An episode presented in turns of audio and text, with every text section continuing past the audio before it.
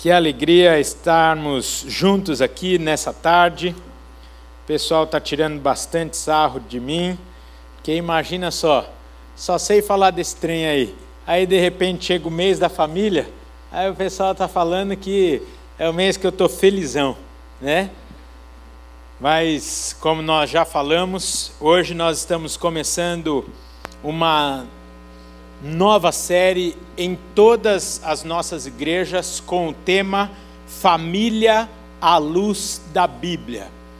Esse mês nós falaremos sobre esse tema importantíssimo, pois, como já falamos há pouco, nenhuma outra área tem sido tão atacada nos últimos tempos do que a família.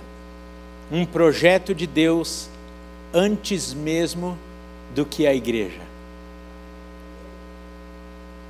E aí eu abusei, alguns estão pensando que a minha mamãe não passou as minhas camisas essa semana, mas não é, porque eu usei aqui a tática da pedagogia, porque alguns são visuais, outros são auditivos, então nós vamos falar, e o tema dessa tarde é Tudo Começa na Família, e é a marca do nosso Kids, então eu vim com o tema aqui, se você é visual, você vai ficar olhando esse trem aqui, né?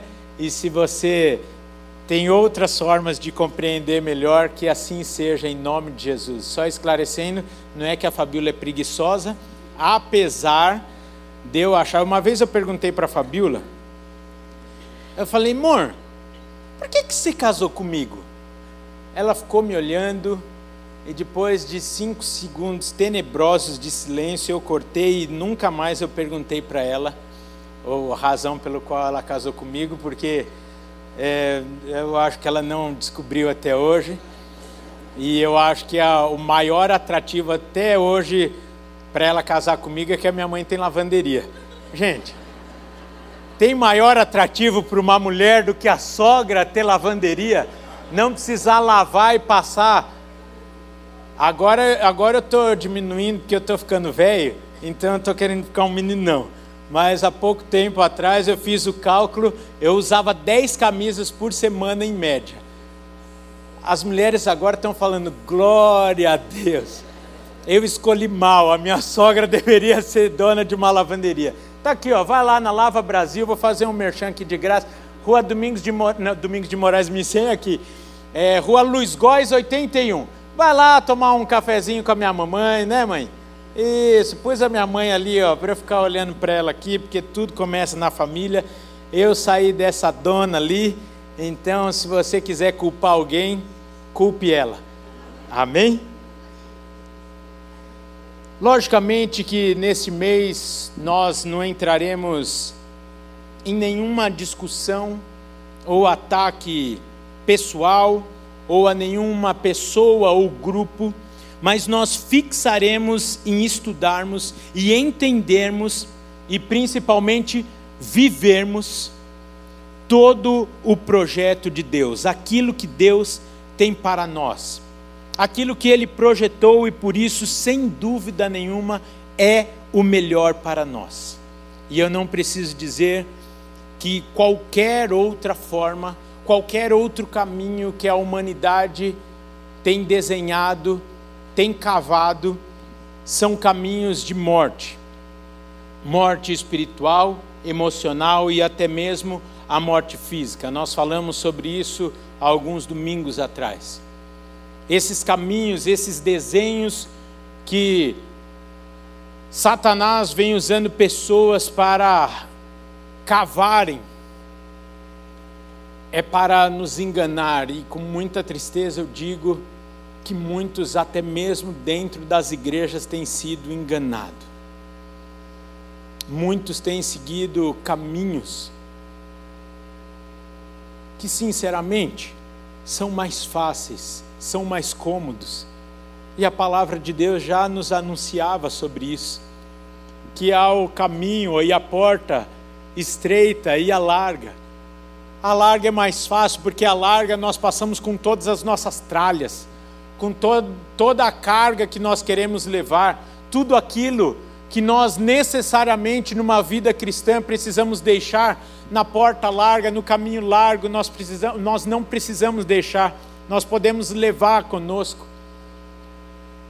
Enquanto que a porta estreita, que a palavra de Deus diz que é o caminho que leva ao céu, o caminho que leva ao Senhor, nós precisamos deixar aquilo que muitas vezes vai ser cômodo, vai ser conveniente, não nos vai fazer gerar inimizade. Ah, Rafael, inimizade é sim. Muitas vezes você vai ser, e não está muito longe disso acontecer, vai ser agredido verbalmente, vai ser. Ixi, cadê a Miriam aqui, ó? Chacotado existe? Escarnecido. Minha mamãe me deu aula de português também, me ajuda aqui, mãe. Quando chicoteado, chacoteado, enfim. É eu gosto também de inventar palavra sem entender esse trem aí. O pessoal vai apertar você como cristão. E por isso que eu entendo que, e logicamente isso começou com a morte e ressurreição de Jesus, mas nós estamos cada vez mais assistindo os sinais do fim dos tempos, onde eu e você vamos ser colocados à prova. Você fica com medo de chip, você fica com medo de, de é, aquele trem lá, e código de barra na testa. Ih, querido.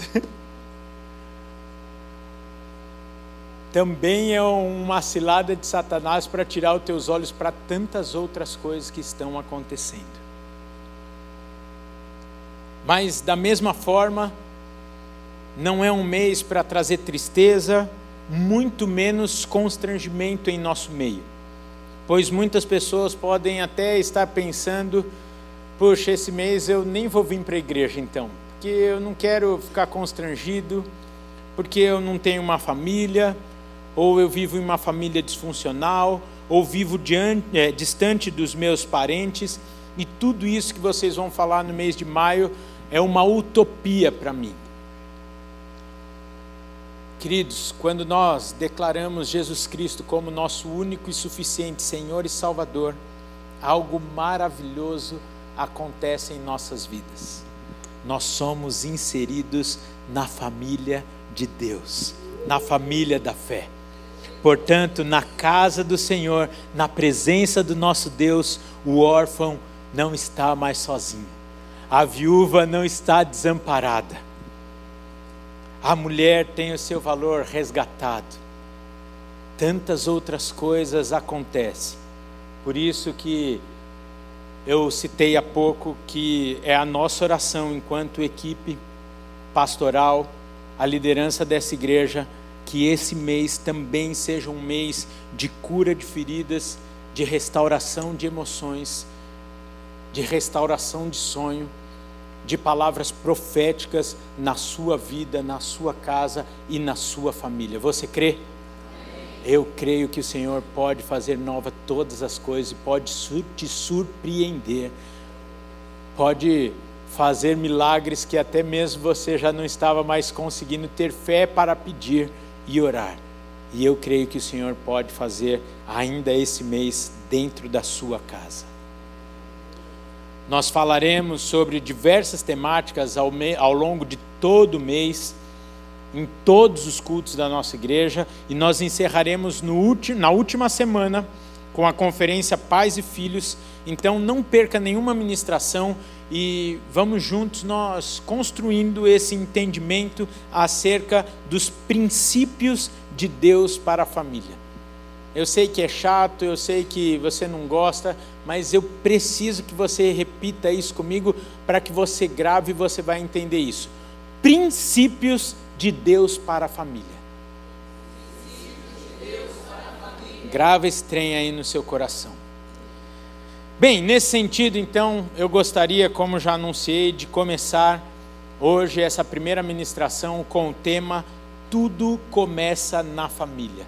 E eu peço que você abra sua Bíblia comigo, lá no texto de Mateus, primeiro livro, primeira carta do Novo Testamento, no capítulo 7, versículos 24 a 27. Mateus 7, 24 a 27.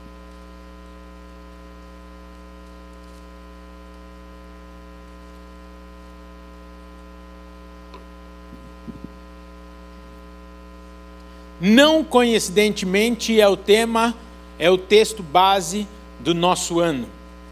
E diz assim: eu vou ler na versão Almeida Revista e Atualizada. Todo aquele, pois, que ouve estas minhas palavras e as pratica, será comparado a um homem prudente que edificou a sua casa sobre a rocha. E caiu a chuva, transbordaram os rios, sopraram os ventos e deram com ímpeto contra aquela casa que não caiu, porque fora edificada sobre a rocha. E todo aquele que ouve essas minhas palavras e não as pratica, será comparado a um homem insensato que edificou a sua casa sobre areia. Na minha versão aqui, sobre qualquer outro sentimento. E caiu a chuva, transbordaram os rios, sopraram os ventos e deram com ímpeto contra aquela casa, e ela desabou, sendo grande a sua ruína. Queridos, esse texto que lemos está dentro da fala de Jesus no finalzinho do Sermão do Monte, onde, inclusive, alguns versículos anteriores, ele cita: Muitos chamarão Senhor e Senhor. Mas Jesus responderá a eles: Eu nunca os conheci de fato e de verdade. Mais uma vez aqui nós nos deparamos com uma fala que parece ser dirigida a nós em 2022. Quando tantos conhecem e têm acesso à Bíblia, à palavra de Deus, mas vão distorcendo o texto, cada uma dessas palavras sopradas por Deus, e foi o tema dois meses atrás, nós estudamos profundamente isso. E eles vão distorcendo para tentar adequar as suas conveniências e até mesmo os pecados dentro dela. Vão achando desculpas para essas distorções de caminho que levam à morte. E não dá para aliviar. Você pensou, talvez, ah, vai falar de família, Ai, que lindo, vai falar só sobre amor. Nós vamos falar sobre amor. Mas nós precisamos, nesse mês, desmascarar Satanás, porque ele está escondido em um monte de área aí no mundo. E nós precisamos saber identificá-lo, para que nós não chamemos o inimigo para dentro de nossas casas. E por isso que nós devemos nos apegar aos princípios de Deus trazidos claramente na Bíblia. Nós falamos há dois meses atrás sobre a Bíblia e principalmente o Novo Testamento ser entendida muito mais do que um livro de leis, mais um livro de princípios você lembra quando nós incentivamos você aqui a ler a Bíblia de forma calma, tranquila e pedindo que Deus vá te revelando e te dando entendimento de cada palavra ali que acredite foi intencionalmente colocada naquele texto. E a lei nós podemos até decorar, mas o princípio nós ganhamos na comunhão, na caminhada, nós conhecemos uma pessoa, já diz o ditado, quando após nós comermos um quilo de sal com ela. Um quilo de sal, as cozinheiras aí vão falar para você, numa família normal, dura pelo menos um ano. Lá em casa dura dois anos, porque eu não ponho sal em nada. Eu vi meu pai se retorcer tanto de cólica de rins, né, pedra nos rins, que eu acho que eu traumatizei. Preciso passar pela Bel lá para ela me libertar de estranho aí. Eu acho que eu traumatizei de ver o meu pai gritando tanto de dor, de pedra nos rins, eu não coloco sal em nada. Mas se você quer conhecer os princípios de Deus trazido na sua palavra, não dá para você simplesmente ticando e falando: opa, hoje li, hoje li, hoje li, hoje li. Hoje de manhã eu preguei lá no Grajaú, iniciando a série do mês da família, e eu relembrei aquilo que já trouxe aqui para vocês. O princípio de Shed, quando ele tinha como prática de orar duas horas por dia, e quando tinha uma agenda super cheia, uma agenda muito mais cheia do que é o normal, ao invés dele orar duas horas, o que, que ele fazia? Orava três. Porque ele falava: Uau, hoje eu tenho muita coisa para fazer, então eu preciso de mais graça, mais sabedoria do Senhor. Por isso, nós vamos nos dedicar muito mais do que qualquer outra coisa a entendermos os princípios para a família trazidos por Deus na Sua palavra. Sabe por quê? A questão do princípio ali. Porque esse texto que nós acabamos de ler, de Mateus 7, 24 a 28, nos deixa claro que nem mesmo o mais profundo sentimento, que é o amor, pode sustentar uma casa. Quantos aqui conhecem algum casal que casou com juras de amor e se separaram? Quantos conhecem aqui pessoas que falaram, nós nos amamos, casaram e se separaram? Carol, você está aqui, Carol? Ô oh, querida, estou orando por um milagre de Deus. A Carol casou em janeiro, Carol. E até hoje não conseguiu ir para a Inglaterra. Ah, conseguiu? Liberou? E você nem me avisa. Vai o quê? Domingo que vem, depois vem aqui para a gente orar por você. A igreja orou por você em janeiro, você ainda está aqui. Eles estão achando que a gente não está sabendo orar. Pronto, Deus já liberou. Vi a Carol porque o casamento dela foi há pouco tempo. O marido mora lá na Inglaterra, estavam esperando a liberação do visto. Juras de amor de casais que com o tempo, não é o seu caso, está repreendido em nome de Jesus, o casamento se desfaz. E isso prova que nem o amor pode sustentar uma casa. E o texto nos dá aqui o temor e não medo de que a única coisa que pode subsistir, a única coisa que pode garantir a permanência da nossa casa e da nossa família em pé é o temor e a obediência à palavra de Deus, que inclusive nos ensina a amar. Então, o que quer dizer esse texto? Queridos, quer suportar, quer conseguir passar por todas as situações da vida de casal, como família, edifique a sua casa sobre a rocha, que é o Senhor e a Sua palavra, aí sim poderão vir fortes chuvas, o vento, etc, etc, mas vocês permanecerão firmes. Não se iluda simplesmente com o amor. O amor vai ser um fruto deste princípio que você vai aplicar. Porque Deus também é amor.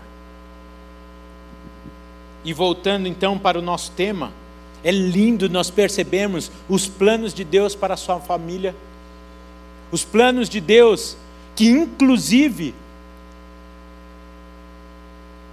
projetou toda a humanidade, projetou o futuro e a formação de todas as pessoas, os seus acolhimentos, o seu desenvolvimento, etc., dentro da família.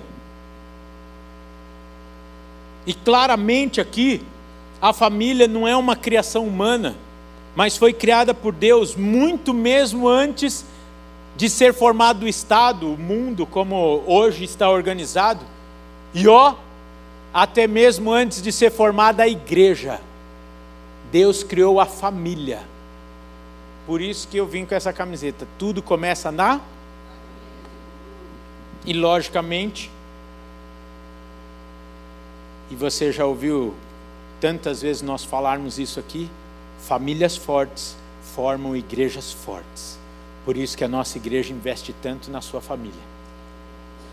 Por isso que nós oramos tanto pela sua família. Pois não há nenhum outro caminho mais saudável para o desenvolvimento humano, social, espiritual do que dentro da família. Grave algo no seu coração, meu querido irmão, minha querida irmã. A sua família, em todos os âmbitos, foi concebida para a honra e glória do Senhor Jesus. O seu casamento deve ser a melhor ferramenta para levar o coração do seu cônjuge para perto de Deus. Essa deve ser a maior intenção sua como marido, como mulher. Através do casamento ou no casamento, o seu cônjuge receber o melhor de Deus. Seria muito pouco nós casarmos para desfrutarmos um do outro.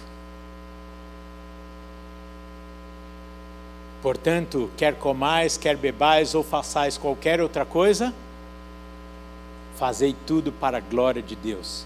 Se você não casou para a honra e glória de Deus, hoje, dia 1 de maio, é o dia de você mudar o foco da sua vida, a intenção do seu casamento, para que você possa permanecer firme a despeito de qualquer situação que sobrevier sobre a sua vida. A sua influência como pai, como mãe, deve ser principalmente levar o seu filho a conhecer mais e mais de Deus. Guarde isso, querido. O propósito maior da sua família é glorificar a Deus e edificar o relacionamento de seus pertencentes com Ele. Quando o Senhor está escrevendo os critérios para formar uma família, Ele estabelece bem lá no início, lá no livro dos Gênesis, o princípio trazido no versículo 24 do capítulo 2, que diz assim: Por isso, deixa o homem pai e mãe e se une à sua mulher, tornando-se os dois uma só carne. E esse é o único ensino lá no jardim do Éden, ou seja, antes da queda da humanidade, antes da queda de Adão e Eva um ensino de Deus a eles que se repete fora dele, fora lá do Éden, ou seja, pós-queda, conforme nós podemos conferir, eu não vou ler aqui, mas você pode depois conferir em casa, você pode conferir que é o mesmo ensino lá do Gênesis, antes da queda, repetido e trazido por Jesus e registrado em Mateus 19, nos versículos 4 e 5, também em Efésios 5, capítulo 31, nas palavras do apóstolo Paulo à igreja de Éfeso em Mateus, quando Jesus é colocado ali na pergunta capciosa sobre o divórcio, ele confere as mesmas palavras de Deus ao seu povo. E nesse texto que nós acabamos de ler de Gênesis, nós podemos extrair três pilares de sustentação principal da família projetada por Deus. Quais sejam o casamento é uma união heterossexual, monogâmica e indissolúvel. Portanto, à luz da palavra de Deus, conforme nós cremos, o casamento deve se constituir da união de um homem e de uma mulher, que dentro das suas características naturais podem se unir e procriar e dar sequência à humanidade. Além disso, essa relação deve ser monogâmica. E o texto deixa claro aqui que o homem se unirá à sua mulher e não às suas mulheres. E como princípio inverso também se aplica. Amém, irmãs? Isso, ei, glória a Deus, ufa.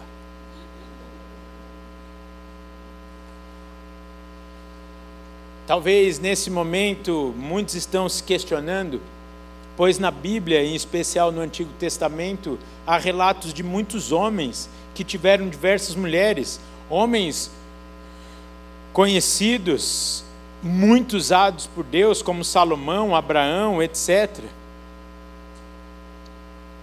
E tudo isso não passou de invenção humana, fora do propósito, do princípio de Deus. E nas palavras deles mesmos, em especial aqui de Salomão, que diz que não encontrou satisfação pessoal, ele tinha mil mulheres. Mil mulheres. É o sonho de muito cara por aí, o pesadelo de muitos outros.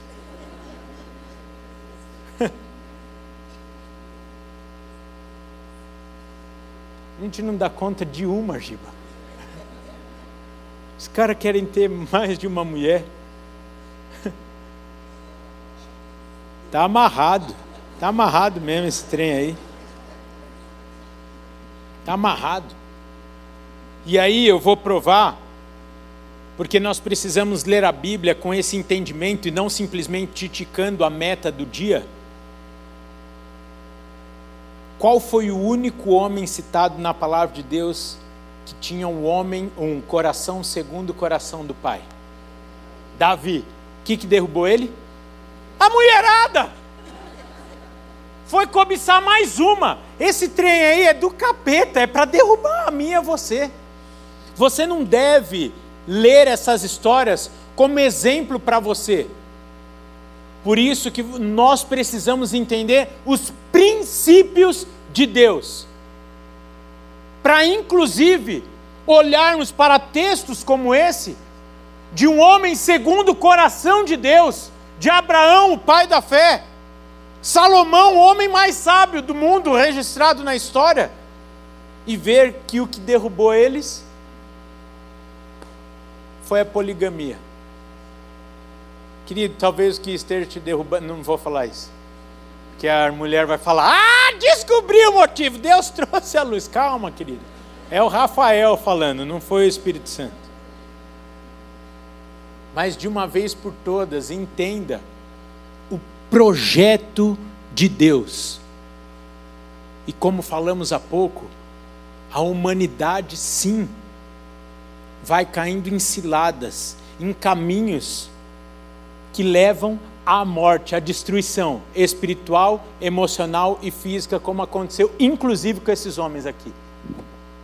Mas que também a Bíblia registra o arrependimento deles e a ação de Deus. Talvez é isso que precisa acontecer na sua vida nessa tarde. Eu quase dei um fora aqui. Porque a gente está tão acostumado, né? para, por conta da empatia, falar o que precisa acontecer na minha e na sua vida nessa tarde, aí você já ia falar: Ah, é? O projeto de Deus é a monogamia, e esse princípio está claro lá na criação, conforme o versículo que acabamos de ler. Nos dez mandamentos, não cobiçarás a mulher do próximo na lei do divórcio, lá no tempo da graça, como acabamos de citar de Mateus, Jesus Cristo re reforçando esse princípio em outros textos. O interessante é que essa realidade aqui vai distanciando os nossos corações e vai nos roubando deste princípio de Deus para a nossa paz, para o nosso descanso, para a vida abundante que Ele tem para nós. E nós vamos aqui percebendo esses roubos ao longo da nossa história. Por exemplo, essa questão tão básica da monogamia, mas que nós pensamos muitas vezes que é uma questão só carnal eu quero expandir aqui o conceito, e foi o tema do encontro de casais do mês passado. Com quem você tem dividido o seu cônjuge? E nós falamos no encontro de casais aqui do mês passado que o seu cônjuge só perde para Deus.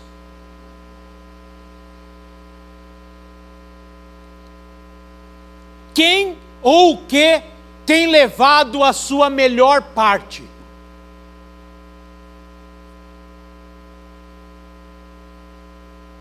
Interessante. Porque o seu cônjuge rala com você a vida inteira e você entrega muitas vezes o seu melhor para outros, que não é uma só carne contigo. Parece tão básico nós pensarmos isso. Eu lembro que em alguma oportunidade eu já falei aqui, eu era menino novo, falei que nem velho agora, né? É, semana passada. E eu lembro que eu estava numa rodinha e chegou um cara e falou assim: Olha, é bom demais, né? Esse negócio da vida noturna, vocês estão me entendendo, né? O cara era chegado aí num prostíbulo. E ele falava: Olha, não tem sensação melhor. E falando com toda sinceridade, achando que estava ali arrasando dando lição de moral para aqueles outros homens. Não tem nada melhor do que você chegar da noite, chegar na sua casa e você sentir o amor da sua mulher no seu prato feito ali em cima da mesa, depois deitar na cama cheirosinha e abraçá-la. Como eu disse, eu era menino novo. E eu olhei para ele, eu fiquei, eu falei, uai, onde está fechando essa conta aí? Se o melhor que ele está recebendo e não tem nada comparável a ele chegar na casa dele e receber esse amor, por que ele entrega a sua maior disposição, a sua dedicação, o seu tempo, o seu vigor para mulheres que talvez ele nem vai ver amanhã? E estendendo isso, nós fazemos às vezes isso com o nosso trabalho, com bens, porque a, a, o, o século 21 é especialista em valorizar mais as coisas do que as pessoas.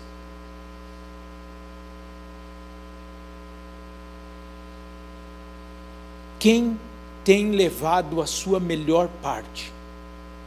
Quem tem ficado com a melhor parte da sua vida?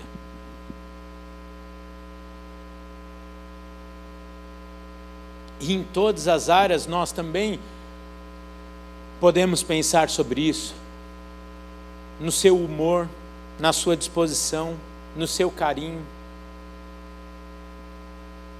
Gente, eu vivo em igreja há 40 anos. E por favor, eu não quero julgar ninguém aqui. Mas como eu já disse, eu, eu, eu aprendi, não em livro esse negócio de família, eu aprendi com essa moça aqui, ó, andando na Radial Leste, ouvindo meu pai e minha mãe conversando, as visitas todos os dias na semana, a gente frequentava, a gente sempre frequentou a igreja lá na Zona Leste. Então a gente, por isso que eu acho que a gente é uma família unida, porque a gente passou muito tempo no trânsito, na vida. Volto a dizer, não estou julgando ninguém, não estou falando que é o caso aqui, mas eu cansei de ouvir os meus pais falando de situações de pessoas que faziam o seu melhor dentro da igreja. E que o cônjuge gostaria apenas de receber 10% da dedicação daquela pessoa ao ministério, aos irmãos, à igreja, etc, etc. Sabe esse carinho que você recebe os irmãos aqui? Sabe os líderes de célula que recebem na sua casa?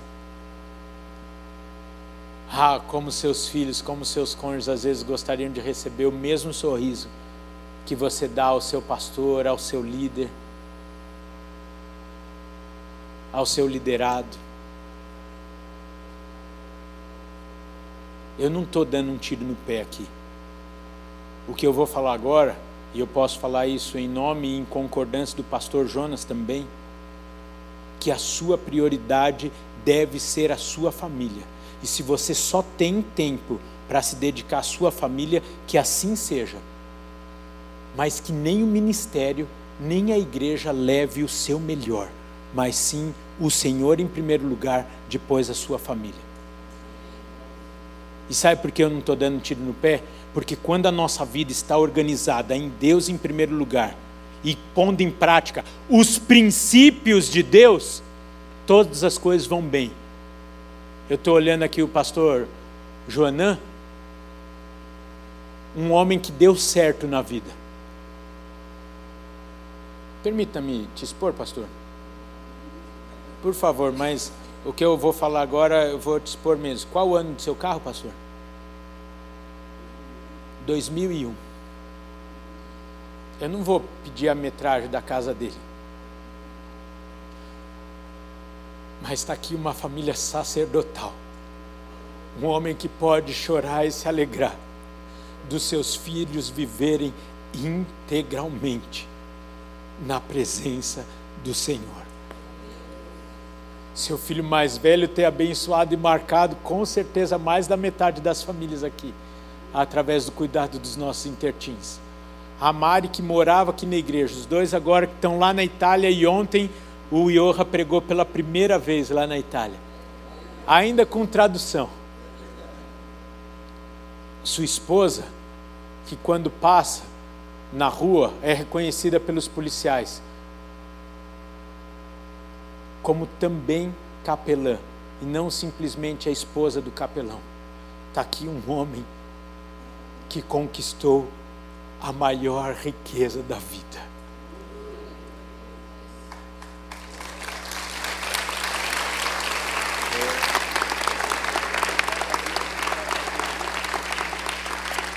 Glória a Deus pela sua vida e pelo seu testemunho, pelo testemunho da sua casa. As coisas vão se organizando.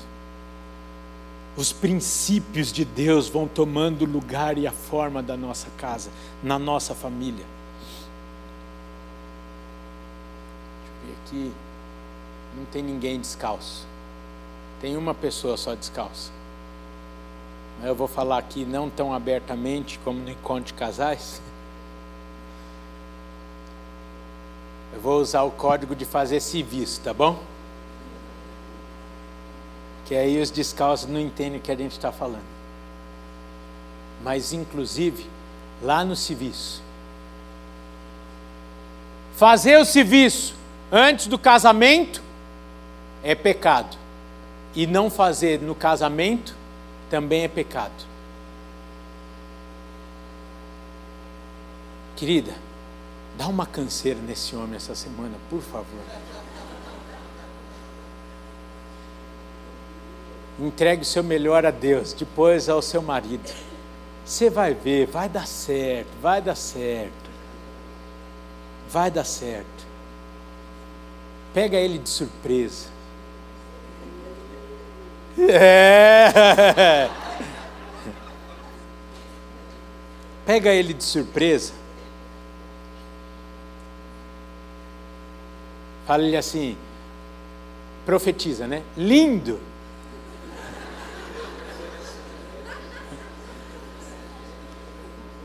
Vem aqui, por favor. Quando ele entrar na, no quarto, chuta a porta, chuta. Derruba ele na cama, quando ele entender, ele já vai estar. Tá... Gente, ele vai chegar no dia seguinte no trabalho.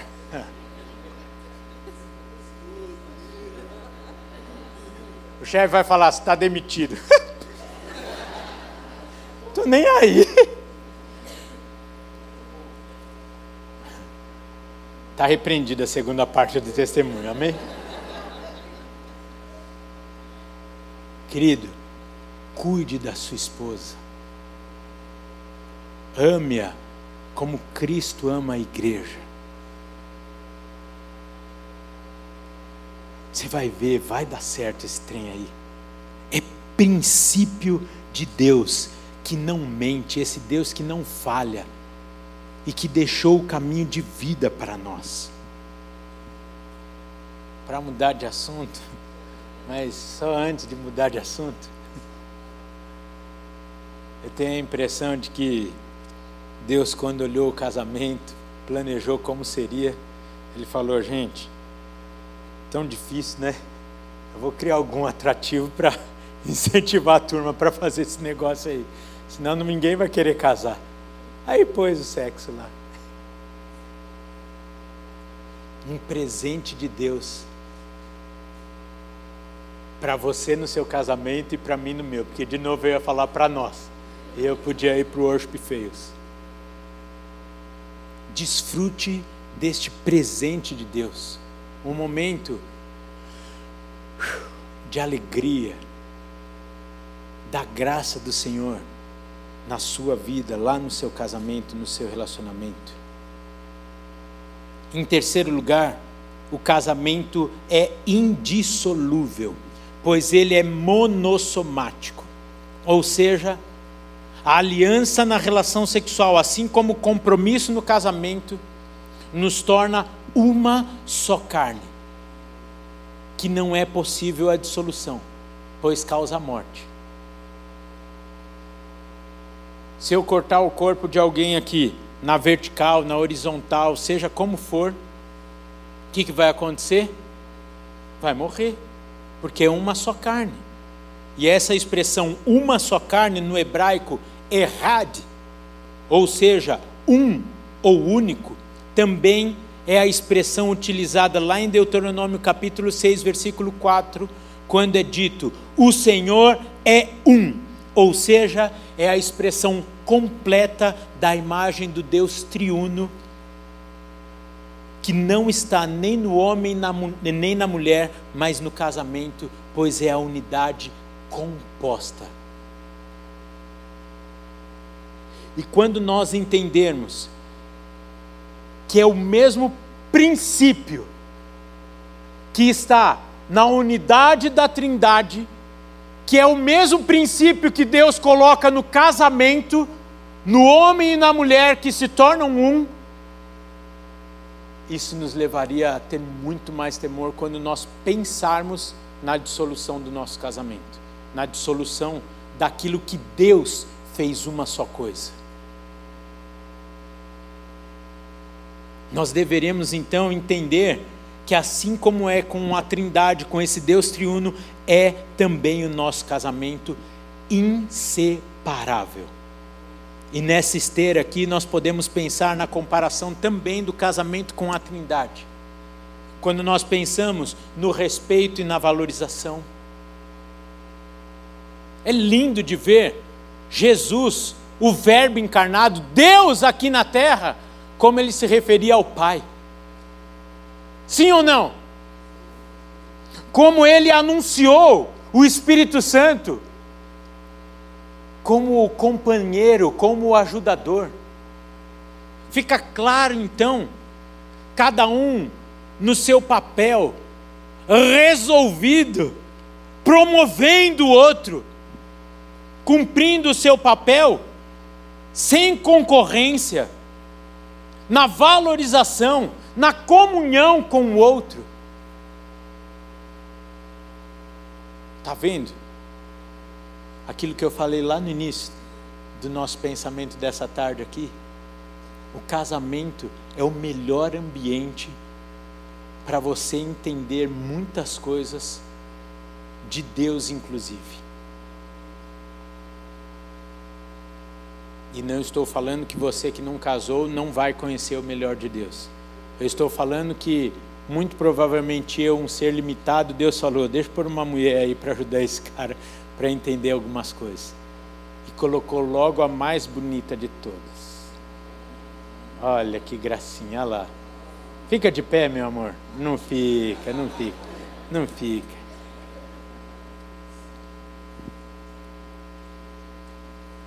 Hum. Ah, se essa valorização um do outro fosse vivida por nós.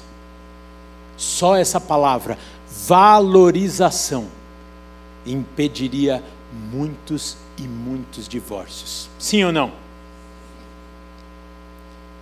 Valorizar no dia a dia significa elogiar, reconhecer, incentivar, gastar dinheiro com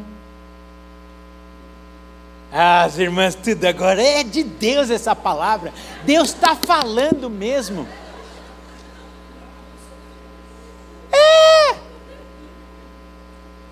Tem crente besta. De novo, nós precisamos entender os princípios de Deus. Quando nós entendemos o princípio, nós encontramos o equilíbrio do guardar e do gastar, porque o gastar também é de Deus.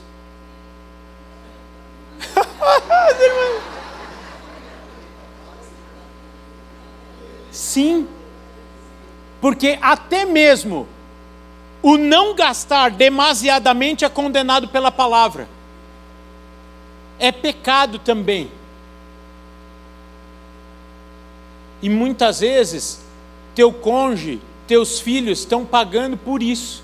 Deus está te dando condição, mas você mesquinho, não está oferecendo o melhor que Deus te deu para abençoar a vida da sua família.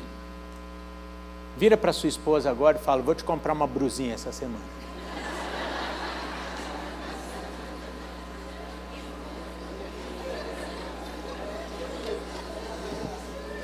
As irmãs estão falando: o culto das 17 é o meu culto oficial agora. ora, ora que melhora, Vaz, olha que melhora. Gente, eu estou falando isso daqui, eu vou falar, eu não sou melhor do que ninguém, mas eu estou falando isso porque eu vivo isso.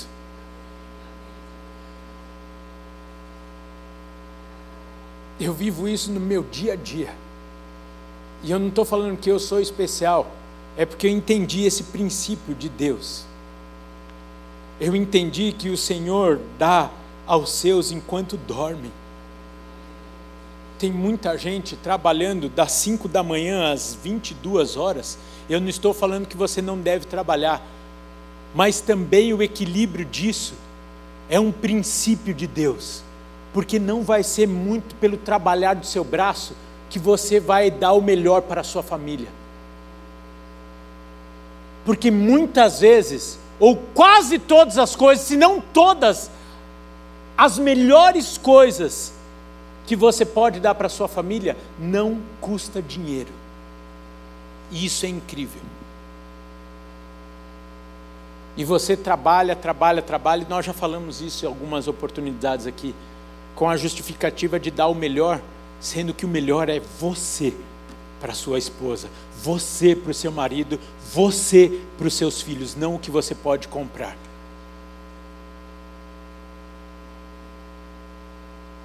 Permita-me voltar aqui ao seu exemplo, já que eu já te expus, pastor.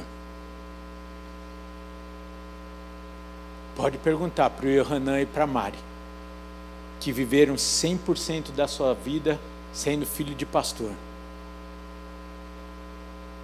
Todas as, as, as provações que passaram, as, está me faltando a palavra, as privações que passaram mas com certeza não trocariam nenhuma outra experiência do que também ter muitos dos seus sonhos realizados por Deus. Ah, queridos, que esse mês seja esse mês de equalização das nossas vidas aos princípios de Deus. E eu sei que Ele vai te honrar. Eu sei que Ele vai te honrar, que Ele vai te prosperar e que vocês vão ver o plano de Deus para a sua vida.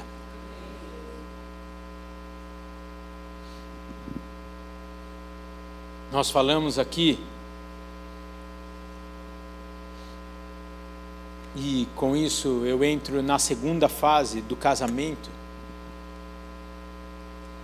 que uma, um casal saudável, ele vai automaticamente gerar filhos saudáveis.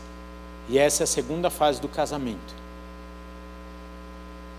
E filhos saudáveis, conforme nós falamos algumas semanas atrás, nós criamos e educamos simplesmente com exemplo. Não vou repetir aqui o exemplo, porque senão você vai falar, Rafael, você está muito repetitivo. Mas vou repetir. Quando a Fabíola engravidou pela primeira vez, eu liguei para minha mãe e falei: Mãe, estou com medo. Como educo uma criança? Ela começou a rir do outro lado do telefone. Falou: Filho, fique tranquilo, seus filhos serão quem você é. Aí eu falei, Senhor, tenha misericórdia. Porque filhos se educam com exemplo. Os seus filhos te assistem 24 horas por dia. Sim, 24 horas por dia. Porque até enquanto eles dormem, eles estão recebendo de você. E aí eu digo: o que esse casamento tem gerado de frutos para o reino de Deus? Olha que responsabilidade. O Senhor confia aquilo que é dele a mim e a você enquanto pais. E isso é suficiente para nos encher de temor, não medo, temor. E de nos dar a responsabilidade como nós estamos criando, educando e formando os filhos do Senhor confiado a nós. Salmo 127, não dá para a gente ler, infelizmente, por causa do tempo, mas vai nos ensinar que os filhos são herança do Senhor. E nós precisamos entender que herança não é merecimento, mas é algo que nós devemos desfrutar, mas também cuidar. É algo não trabalhado, não é algo merecido, é algo recebido por alguém. Sim ou não? E aqui o maior exemplo que a Bíblia nos traz de quem não soube cuidar da herança foi o filho pródigo, que amargou cada uma das suas escolhas. E por isso tantos pais choram. Aqui eu estou fazendo um paralelo de herança, porque o, a palavra de Deus chama de herança os filhos, herança do Senhor na nossa vida. E quem não cuida, quem não zela, chora os frutos da sua escolha. Olha o que diz lá em Gênesis 18, 19: Pois eu o escolhi para que ordene aos seus filhos e aos seus descendentes que se conservem no caminho do Senhor, fazendo o que é justo e direito, para que o Senhor faça vir a Abraão o que lhe havia prometido. Olhem, pais, que privilégio! O Senhor os escolheu para formar um instrumento nas mãos de Deus. Isso é um privilégio. Um privilégio. O versículo 4 do Salmo 127, que eu acabei de citar, vai falar que os filhos são como flechas nas mãos do guerreiro.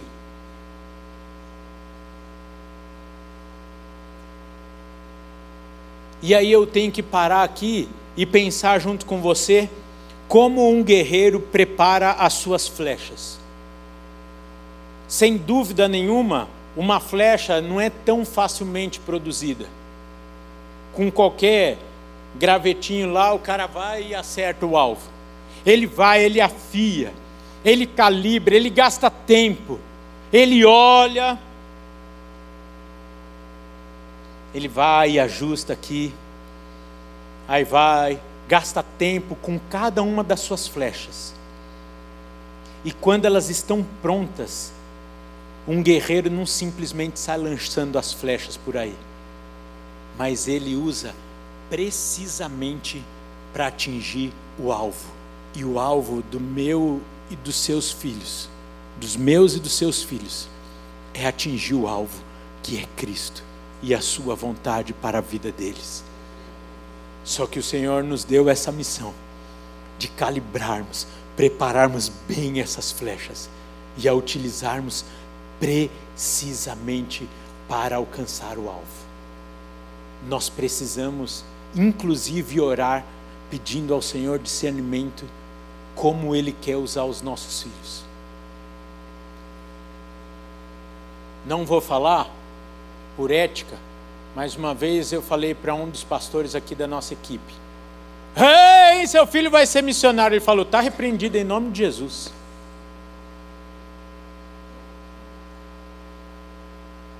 Os nossos filhos não são nossos, são do Senhor. Enquanto a gente não entender isso, nós vamos sofrer e vamos fazê-los sofrer porque se Deus tem missões para eles, que vão, porque é o melhor, porque a palavra de Deus diz que a vontade de Deus é boa, perfeita e agradável. Por isso, curta os seus filhos enquanto eles estão próximos. E forme-os segundo a vontade e o querer de Deus. Essa semana eu pus de novo a Rafaela na aula de teclado. Não estava no meu orçamento.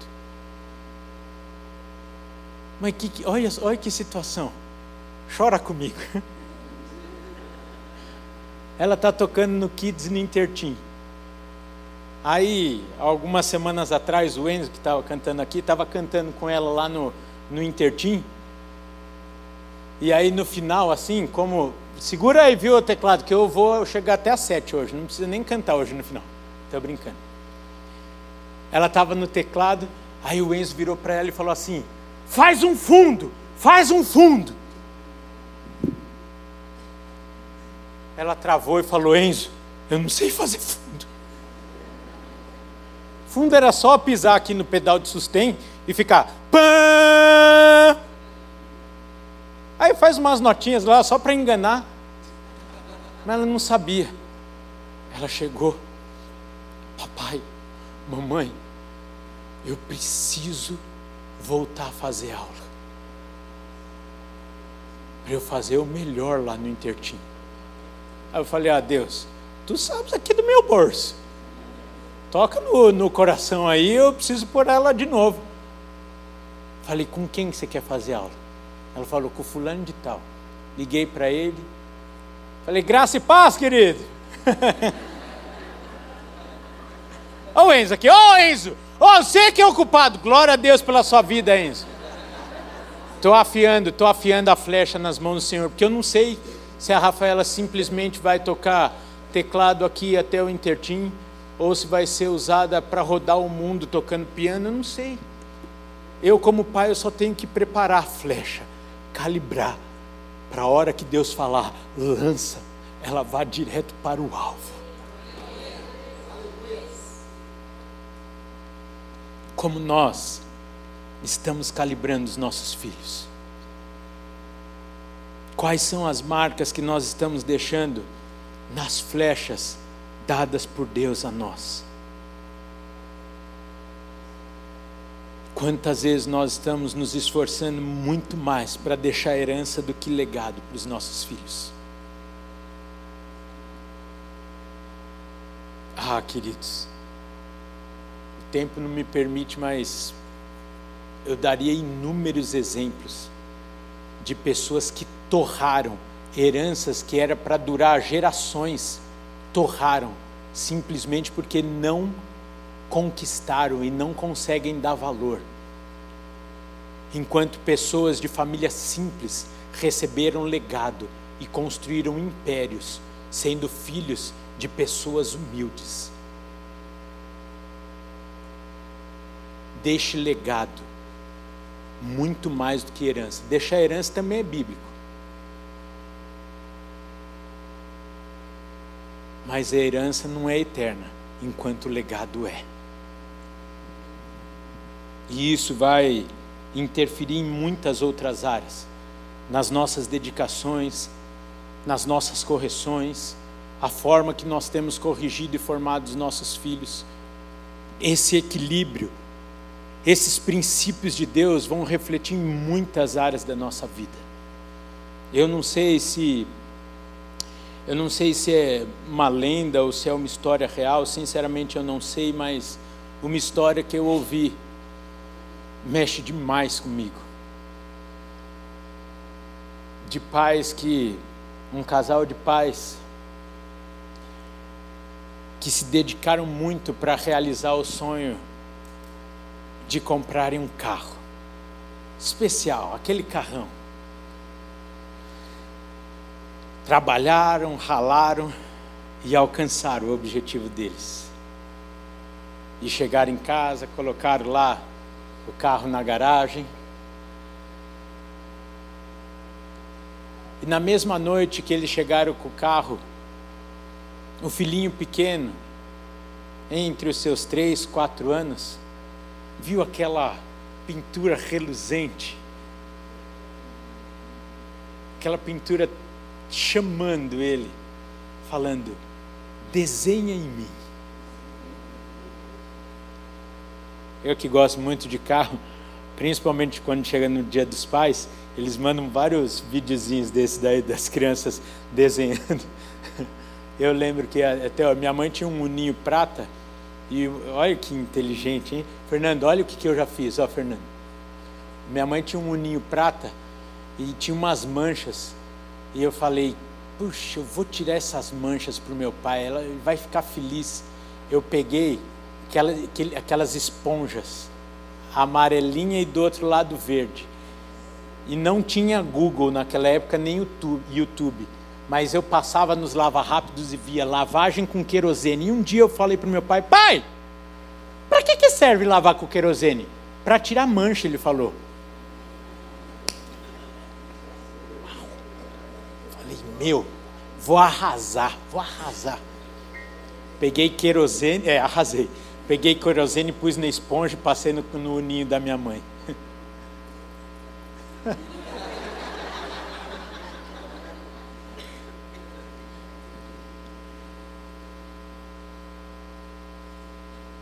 Quando aquele pai chegou na garagem e viu o filho desenhando no capô, na porta daquele carro conquistado com tanto suor,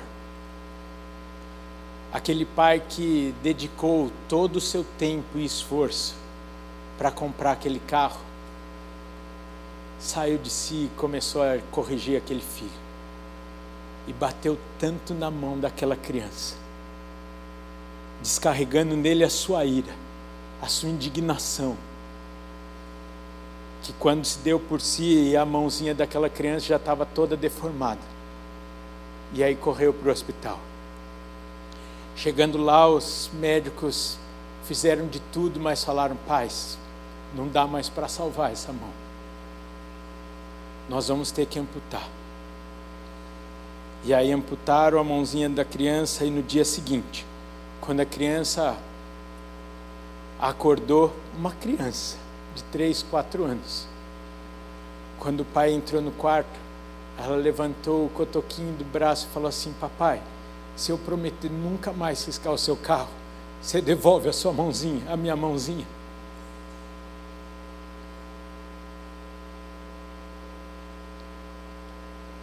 Queridos, quantas vezes nós temos feito isso?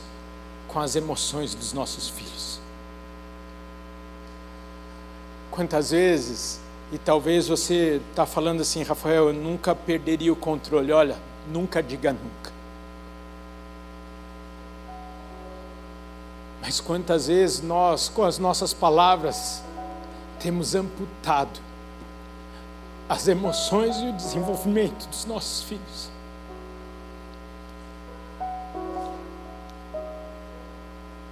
Quantas vezes, por conta daquilo que nós estamos buscando, tão longe do propósito de Deus, está matando a nossa família. E aqui eu estendo o tema do encontro de casais e coloco: para quem a sua família tem te perdido? O que tem levado o seu melhor? Qual tem sido o seu alvo? Talvez você vai ter que trocar de emprego.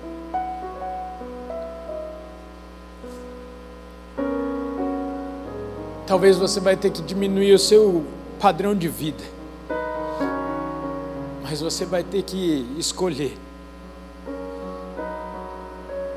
o tipo de investimento que você vai fazer hoje no seu cônjuge e nos seus filhos. Porque a palavra de Deus diga, diz a nós: não se enganeis. Tudo que o homem plantar, isso também se fará.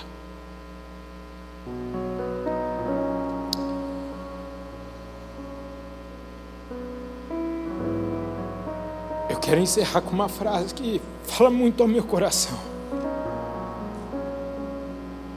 Insira os seus filhos na sua agenda hoje para que vocês estejam na agenda deles amanhã.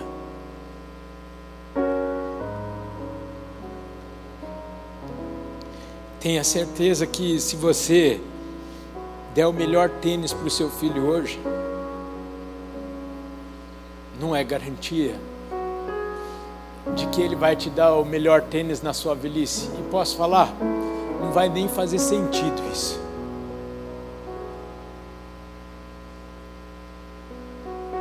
Mas gaste tempo com seus filhos hoje, e para sempre eles gastarão tempo junto com vocês. Sustente-os nos seus braços hoje. E amanhã, quando as nossas pernas não tiverem mais forças, eles nos sustentarão. Esse é o projeto de Deus. E eu tenho que encerrar te perguntando: nós estamos vivendo esse projeto de Deus? Como estão as prioridades nas nossas vidas? Gente, fiquem de pé, porque senão eu não vou conseguir encerrar esse trem aqui. Ainda bem que tem um mês inteiro para nós falarmos sobre isso.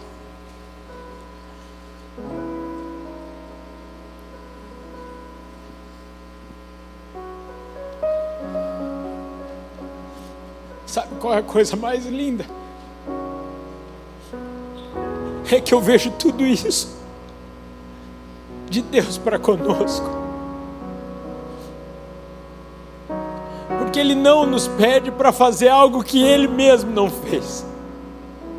E Deus, o Pai, enviou o seu único filho, o que Ele tinha de melhor para mim e para você, para morrer no nosso lugar.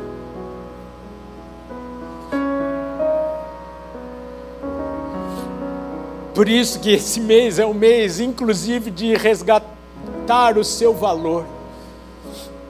É um mês onde você talvez vai ter a sua identidade de uma vez por todas definida, e quem vai definir a sua identidade é a palavra de Deus. É Deus o Pai que vai falar sobre o seu valor, sobre o seu futuro, sobre a sua vida. Sabe por quê? Estatística de gabinete, pelo menos 25% de nós aqui não ouvimos dos nossos pais que nós daríamos certo. Mamãe, sobe aqui, senão o pessoal vai falar que eu estou falando de mim e você me abençoa. 25% aqui ouviu que era burro, ouviu que não ia dar em nada, não abençoou o seu casamento,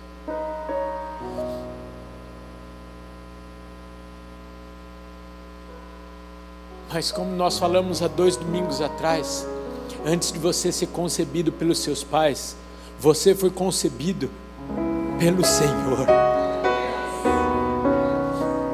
E Ele não erra, Ele não se arrepende, porque Ele não falha. A sua vida não é um acaso, não é um acidente. Antes, Ele já demonstrou tamanho amor por mim e por você. E nessa tarde eu não tenho como encerrar sem fazer um convite. Talvez você ainda não tomou posse desse presente que Deus te deu. Jesus Cristo, como seu único e suficiente Senhor e Salvador. E nessa tarde você pode falar: Ei, Deus, eu estou aqui. Escreve a minha história. Fala ao Senhor quem eu sou, para onde eu devo ir, como eu devo fazer. Guia os meus passos.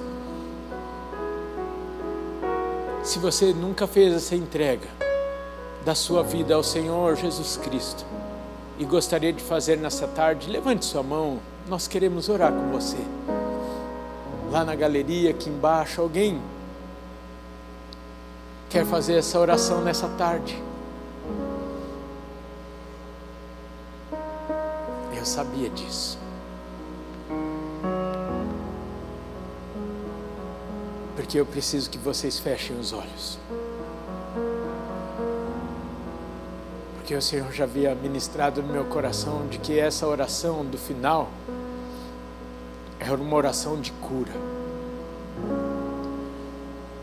Talvez tudo que você ouviu aqui nessa tarde se encaixa perfeitamente na sua história.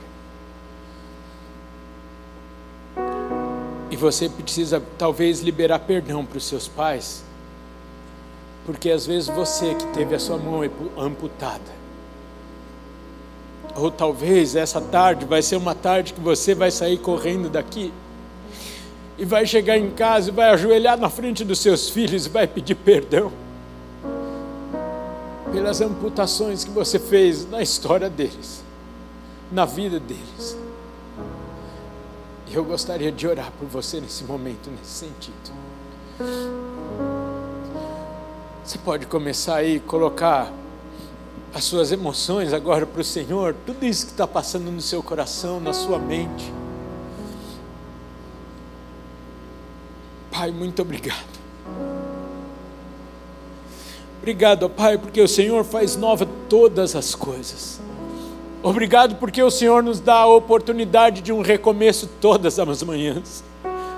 E, ó Pai, eu creio que esse mês e hoje o Senhor está levando essa palavra intencionalmente ao coração de cada um aqui. E que nós possamos ajustar as nossas vidas aos teus princípios, ó Pai. Colocar cada coisa no seu lugar colocar o Senhor no centro de todas as coisas e ser a tua palavra, a tua presença, o sustento da nossa casa, da nossa família. Pai, eu quero te pedir que o Senhor ministre aos corações dos meus irmãos aqui o teu perdão. Seja o liberar, ó Pai, na vida dos seus pais, na vida dos seus responsáveis, daqueles que muitas vezes os feriram na infância, na adolescência, até mesmo depois de adulto,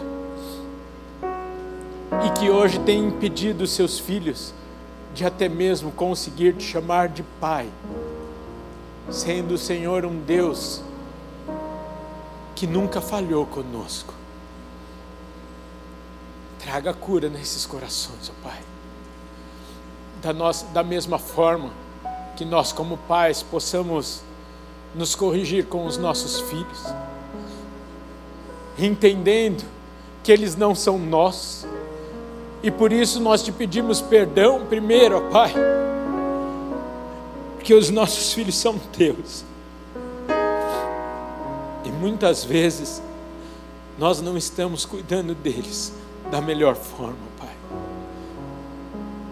pecando contra os nossos filhos, temos pecado contra ti. Pai, te pedimos graça, te pedimos sabedoria, Pai.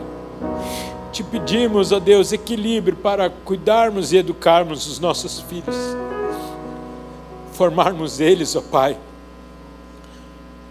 como as flechas perfeitas, equilibradas para atingirem o alvo, e esse alvo é cumprir a tua vontade para a vida dos nossos filhos que mais uma vez consagramos eles ao Senhor, Pai, para que eles possam ir além do que nós iremos, para que eles façam muito mais em Teu nome do que nós faremos.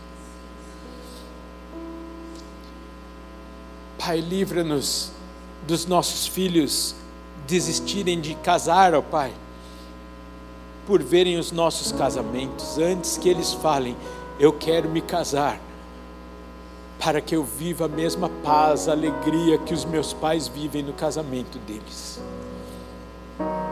Que os nossos casamentos sejam incentivos para os nossos filhos. Que os nossos filhos perfumem as nações. Para isso, ó Pai, abrimos o nosso coração, a nossa mente nesse mês, em especial essa semana, com base nessa palavra que ouvimos Pai, mostra onde nós precisamos corrigir, mostra onde nós estamos errando, mostra onde nós precisamos mudar a prioridade, o nosso tempo, o nosso investimento. Pai, que essa semana seja uma semana de cura e de perdão entre o marido e a esposa, a esposa e o marido, Pai, e ambos no Senhor. Em nome de Jesus, em nome de Jesus. O querido Deus tem tanto para nós. Só que principalmente nós precisamos nos aquietar para ouvirmos a Sua voz. Que essa semana a inquietação desse mundo possa ser silenciada pela paz e a presença do Espírito Santo em nossas vidas. Que o amor de Deus o Pai, a graça de Jesus Cristo Filho, a comunhão e as doces consolações do Espírito Santo de Deus, seja na sua casa, na sua vida, na sua família, em toda a sua descendência. Que seja essa bênção estendida na vida dos seus pais, na vida de toda a sua parentela, hoje e para todo sempre. Amém, amém e amém. Tenha uma semana abençoada, queridos. Em nome de Jesus. Até domingo que vem.